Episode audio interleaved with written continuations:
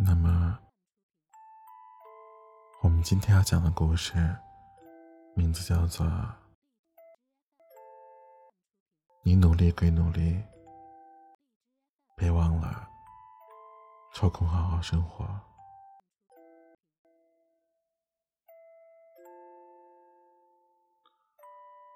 我的朋友阿伦，去年的时候进了一家全球企业。他给自己定下了五年做到中层管理的目标，而从此就没了双休。即使公司不加班，他也给自己安排了很多的课程。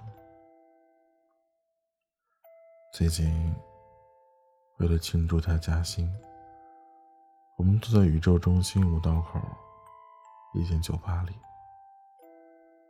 爱听喝酒，听歌。阿伦说：“好久没有这么幸福了，感觉简直在浪费生命。”我说：“你再忙，总得留点时间用来浪费吧？这总不难，对吗？”他认真的想了想，说是不难，但是不知道为什么。就是不敢。我们这一代人啊，从小受毒害实在太深了，吃得苦中苦，方为人上人。天将降大任于斯人也，必先苦其心志，劳其筋骨。中学教育给我们留下的后遗症，觉得平凡是可耻的，奋斗是苦。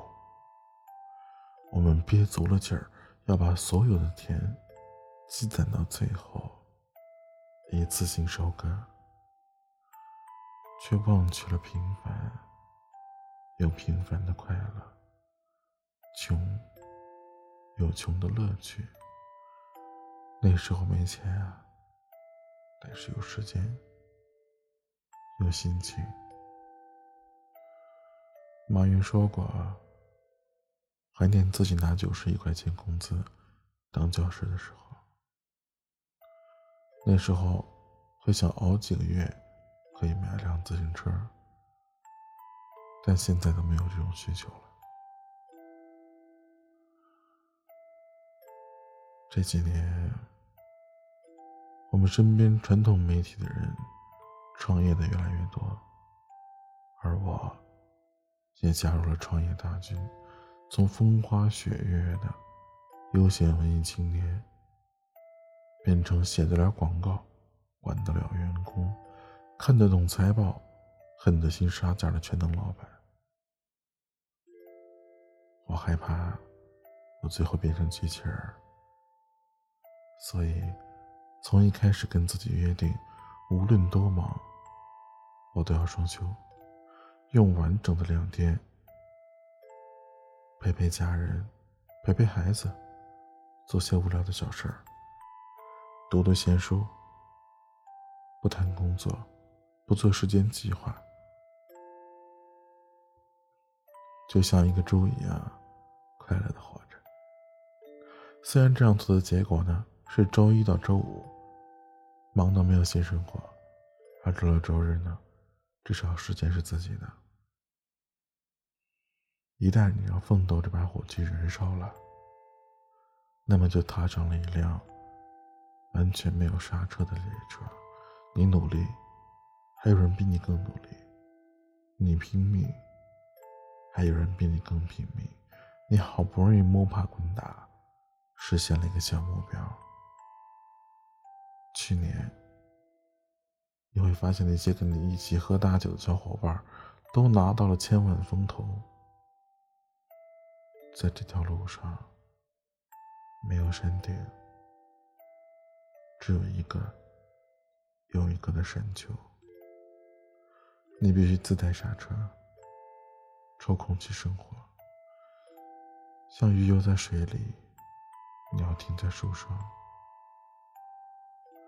日本国宝级的服装设计师山本耀司在自传里说过：“自从把做衣服当成职业，三百六十五天都在想着这件事儿。”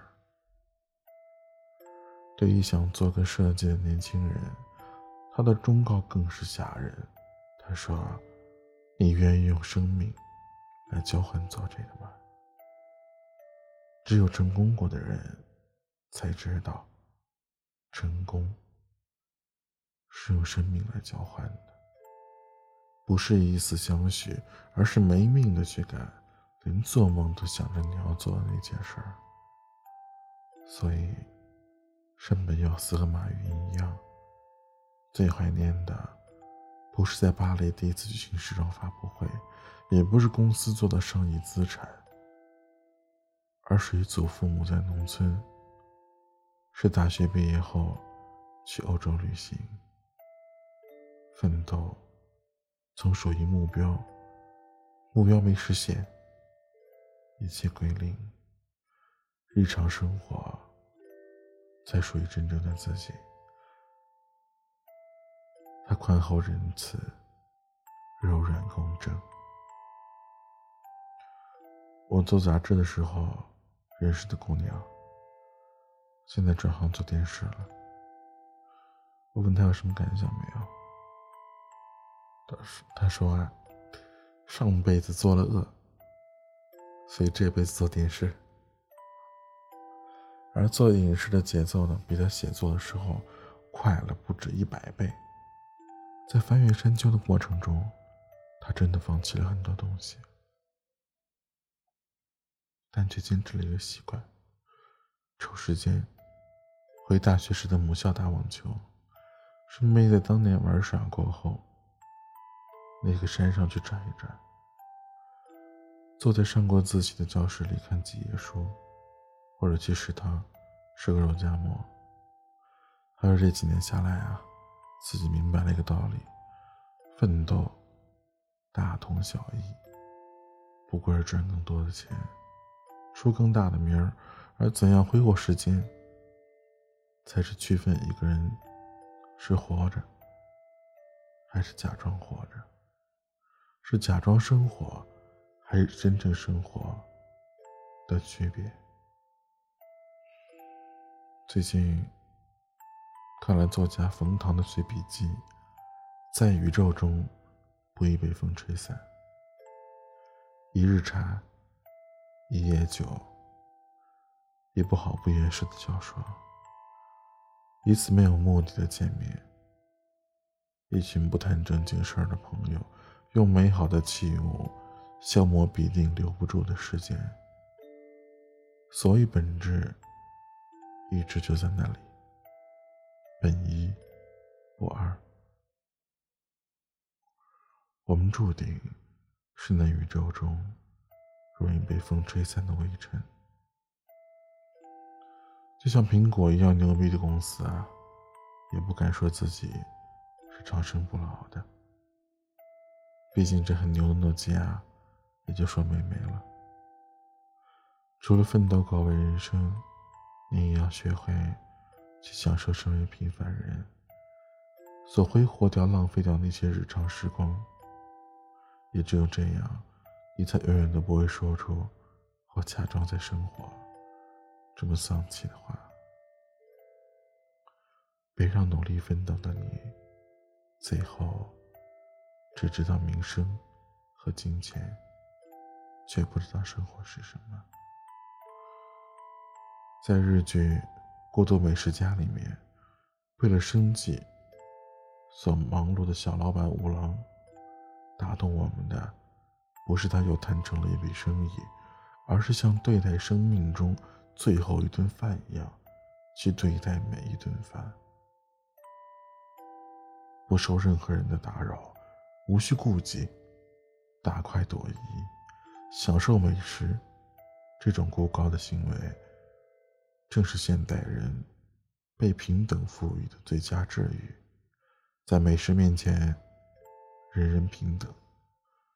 吃好每顿饭，也是一种成功。